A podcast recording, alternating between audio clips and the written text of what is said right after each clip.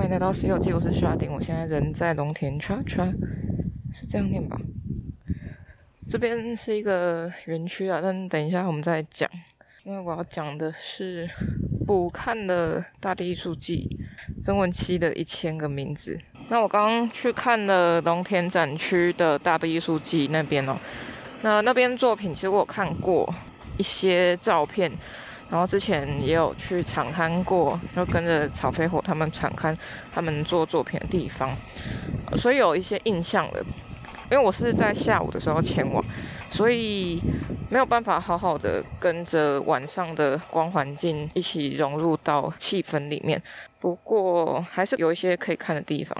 像是草飞火他们的展区是流光嘛。一样一贯的使用了荧光的喷漆在铝线上面，然后做了一个光环境的呈现。跟之前他们在那个展区的位置是很多的树林，那个树林以前是军卡停车的地方，所以植物的长相会有点跟着军卡的造型走，就会有一格一格的自然的分隔。然后他们就有一台仿照当时军卡停在那里，但是其实已经是一个这个记忆的感觉，所以也融合了他们去常看的像曾文溪或是水库等等地方，树林间加入了水流的概念，把这个不管是记忆或者是形象的呈现融合。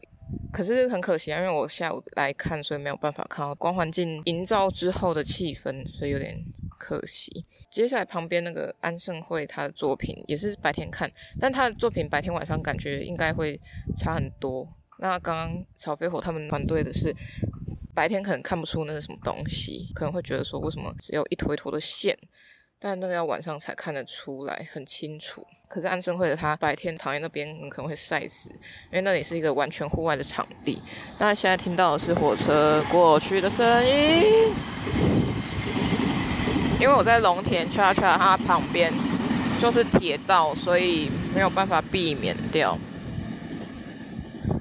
所以我们继续来吧。呃，安生会的作品，它白天有那种清新感，然后晚上的话，你可以看着夜空，那边其实没有什么太大光害，可以抬头仰望看到星空吧。我那时候跟草飞火他们去场看的时候，有看到真的是星空，还有萤火虫，所以大家有兴趣可以去那边去看一下。然后在那个展区，我们入口处其实有一些摄影作品，有不一样的摄影艺术家，他们拍摄的手法其实有一点点小小类似啊。如果拍人像来说的话，那他们比较特别是这边有原住民的一些祭典，也用拍照的方式呈现。祭典它不只有照片，它还有文字描述，但不会太多，所以大家其实可以看得很清楚，就很快速可以理解他们的状况。我还蛮高兴这次他们把当地原住民的一些习性啊，或是民俗活动给带进来。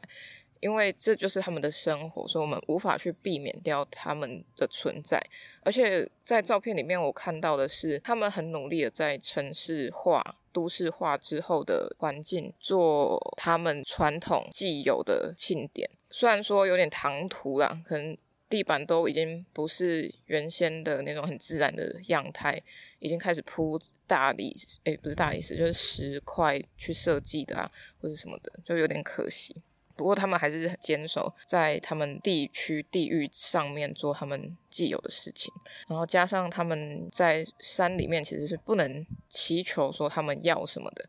你只能安静的去狩猎，自然就会给你，自然界就会给你，山神就会给你该拥有的东西，所以还蛮敬畏山海也是，因为看是哪里的原住民啊，可能有像是阿美族也有海口的，还有山上的。有分地区的，所以不太一样。好，那大家有兴趣的话，可以来看一下这些摄影作品。那那个展区其实蛮特别，那边以前是军事基地，但是后来就不是，后来就改成一个园区，有点像大公园这样子。现在呢，我人在龙田 Cha Cha 这边，离刚刚的大龙田园区吧，那边没有很远，骑车大概五分钟内就到了。那走路大概十分钟，沿途其实用走的就可以了啦，蛮舒服的，是蛮清幽的一个地方。那冬天 Cha Cha 其实让我蛮惊讶的，因为看起来小小的，看起来还没有完成。他们有点类似糖厂。假设你有去过糖厂，就把它想成这边是一个糖厂的地方，只是没有那么多仓库，只有几个仓库。那这边以前应该是八田雨衣他们在盖水库的一个其中一个基地，然后后面有铁道，然后在后面就是关田更里面的地方。然后他们在这边有那个刚刚说到的类似糖厂那种仓库感，但是没有那么多座，没有比较高挑，或是场地没有那么大。但是这里整体的感觉是很好的，草皮可能刚种吧，所以是适合亲子一起共游，或是想要来这边散步的情侣。这边有分很多展区，然后展区大概三个吧，主要两到三个。第一个入口进来会到贩卖部，然后你要买票进场，大概一百块左右。如果是学生有学生优惠，然后小朋友几岁还是多高以下我忘记，那大家可以来看看。它贩卖部其实有点小啦，如果一次涌入很多人会有点困扰。然后接下来的小展区是在介绍盐田或是跟盐有关的文化。整体设计应该说，冬田 Cha Cha 的整体设计跟概念还蛮新颖的，有点类似。如果大家去过高雄文博会的话，就有点像是那种设计风格。嗯，色块的吉祥物，就不是用这边可能当地农产品去做吉祥物，也不是用田去做吉祥物，而是他们可能找了一个团队设计团队来为他们打造一个这边的几何造型一点的吉祥物。然后有蛮多种类的，比如说什么饮水兄、饮水弟。跟他们的产业是有密切连接的一些意象化后的设计，加入了一些故事性角色的人物设计，让他们的故事更活泼，然后再让观众去看的时候不会觉得很无聊，学生也会去想说哦，这个好可爱，然后去认识一下，所以是还不错的。互动性其实在这个展区还蛮强烈的，他们会放一些展示品，或是介绍那个动植物物件的东西，比如说他要介绍槟榔树，好了，他就在外面画一个槟榔，打开掀起来的时候，它下面会有一个实际的照片或是实际的物体让你看，上面是转化过的，下面是真实样态的。互动性就是让你对这个有兴趣，因为可能大家看到很写实的东西，大家看看过去就算了。但是如果把它画成艺术品的话，可能会比较多吸引人的风格角度可以切入。在其他两个展区呢，有一个蛮特别的地方是玩的程度很高，很适合小朋友来。第一个展区进去是，嗯，有点像是在跳格子，那一块地可以分三组人马在玩，类似记忆跳格子的游戏。然后他就用投影跟感应的方式，然后就告诉你哦，我现在往前这些格子，你要记某一个颜色，你要跳在那个颜色上面，可能五秒后你就要照着那个跳。然后如果你有跳过的话，就会积分嘛。大家可以去看图片啊，我应该会放，蛮好玩的。然后也适合小朋友在那边跑跑跳跳一整天。跑过去之后，前方有一个圆形的台面，嗯，类似水波纹，一直掉东西下来。是平面的，然后它会一直掉东西到最旁边的圆的边边，然后你可以用上面的软性的积木去点那个水流，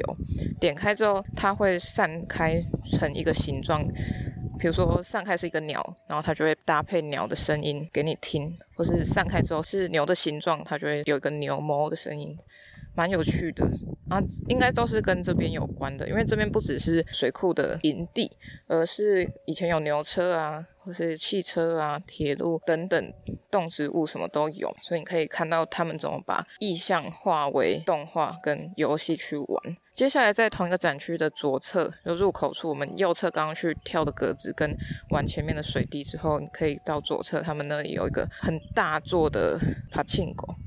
那边是真的可以玩，但我没有去玩，哦也没有体验到，有点可惜。但是帕青狗它是往上的，它要滚动下来嘛，所以它是一个斜坡上去。他蛮聪明的，在斜坡的左右侧，左边是小楼梯上去，走一个平面过去，就是爬青哥最上端那里，然后再从右边溜滑梯下来。所以大人在玩爬青狗的同时呢，你可以让小朋友走上那个楼梯，然后从右侧再滑下来。所以你在玩的同时，你也不会照顾不到你的小朋友，是蛮贴心的，而且蛮会利用空间的设计。现场会有工作人员会去管理溜滑梯的人潮，所以不用担心，只是要管好你自己的小朋友。下一个展区我觉得也是互动性非常高，但是教育意味也跟着提高。那边有更多文字跟物件说明，有跟八田羽衣相关的书籍，但是我真的建议不要放在太阳下，因为他们都被晒到褪色，很可惜。如果那些书籍已经没有再版了，或是没有库存了，那就蛮可惜的。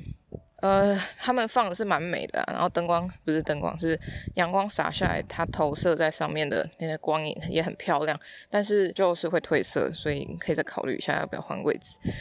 有一些像是你要新建，好像是水库的样子吧，它有一些墙面是有那种洞洞，然后你可以插圆柱上去啊，或是方块上去，后面都有一些素材可以让小朋友玩，还蛮贴心的。也可以让他们动动手，然后去思考怎么排列。虽然他们可能不一定很了解那个文化到底是什么，但是透过动手的过程，他们可以组成自己喜欢的图像，蛮好的。还有其他的东西，在我的 IG 图片应该都会有。还有一些米的观察，它会放显微镜，然后旁边有一个放大影像让你看，就可以去对照你吃的那些米到底是什么米，更仔细的长相是长什么样子。在这个展场里面，还有一个是你可以画自己，算是当时的城市吧。就是以前他们这边的构造啊，比如说铁道啊、建筑构造啊，他们就会分不一样的物件，可能是栅栏，可能是铁道那个路，还是其他的东西，它去分门别类做成亚克力板。它会提供纸，把纸放在灯箱上。垫在刚刚我们说的那个压克力板，把它垫在上面，去描绘那些建材，可以拼组成自己的城市之类的。还有八田羽衣的一些小小介绍，还蛮有趣的是，我认识到的，他原来有找他的侄子来画图，现场有两个复制画，是伊东哲，伊东哲这一位他的侄子。去帮他画，帮他记录他在新建水库的时候做的一些记录。他就说啊，你看到我在做什么，在建什么就画什么，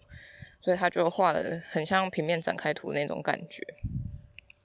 很可爱，很简单明了的知道说这个是什么树，那个是什么工人，职业是什么，还蛮轻巧的一个图像，而且非常的嗯言简意赅，又很亲人。最后来介绍一个好的，就是刚刚说到八田一跟伊东哲的隔壁，也就是最经典的一个场所，是沉浸式剧场。那沉浸式剧场在这几年其实蛮夯的，你就想象说，在一个空间里面，大空间里面，四面上下左右，整个面啊环绕在你身边都有投影，但是投影技术呢，它加上了感应，所以你只要去碰某个地方，它有设计感应的会出特效的地方，它就会有特效跑出来。那在这边农田恰恰的沉浸式剧场，我觉得做得非常之好。而且它动画也做的蛮流畅的，没有那种定格或是很卡的画面，我是蛮欣赏这一点的。地板你走路的时候，只要有水的场景，都会有涟漪。在墙面上你可以碰触它，而且是随时碰触它都会散发光芒。呃，有一些场景，比如说他们把伊东哲的图像转为动画，在他的那些场景里面，你去碰它的时候，它会成为叶子，刚刚的光点就变成叶子散开。它是很精巧跟。有去思考什么场景要去搭配什么物件飞出来，什么环境，什么动画的，还蛮用心的。我是给这个剧场还蛮高的分数。整体来说，这边是一个非常适合大小朋友来的，也是可以从中得到一些知识。虽然我可能等下出去就会忘光了，但是这边的环境真的不错，很悠闲啊，很清幽啦。因为这边也不是大城市，最吵的应该就是铁路，但是它其实也不吵，它就是一个咳咳咳咳的声音。好啊，以上就是这样。二二八之前呢，这边也有小兔笔的一百二十周年的作品穿插在这边，就是一些输出的立牌插在草上面。兔年要来玩，就是来这边拍照吧。呵呵哦，不过另外一个值得赞许的是，看起来这边的厕所是蛮漂亮的，有点类似清水模的设计，应该就是了，应该也不会很脏，因为也没有很多人使用。最后会不会漏水就是一回事了，因为很多公部门的厕所，就算建得再好再漂亮，它还是有非常多漏水问题，就是管线问题。这些大家加油。我看，差不多是这个农田大农田展区的一些环境。啊，适合骑车来，然后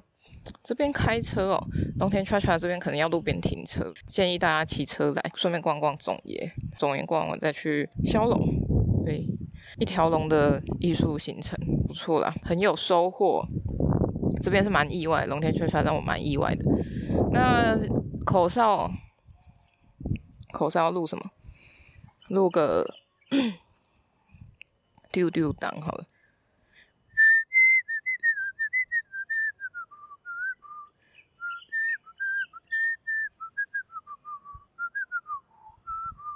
好，我录的有点快，因为我好像讲的太多了。希望大家新年快乐，兔年行大运，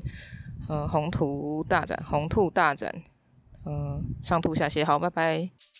各位各位，喜欢《西游记》的话，可以到脸书、IG 搜寻《西游记》。C 是大写的 C，那请认明 logo 是绿色微笑的毛毛虫，那就是我啦。想听最新一集的《西游记》，可以到各大平台，像是 First Story、KKBox、Spotify、Apple Podcasts 或 Google Podcasts 免费收听哦。想与我互动私讯或者聊天，可以到 IG 上找我，搜寻《西游记》。欢迎各大单位合作邀约，信箱请看下方资讯栏喽。那我们下一集《西游记》再见，拜拜。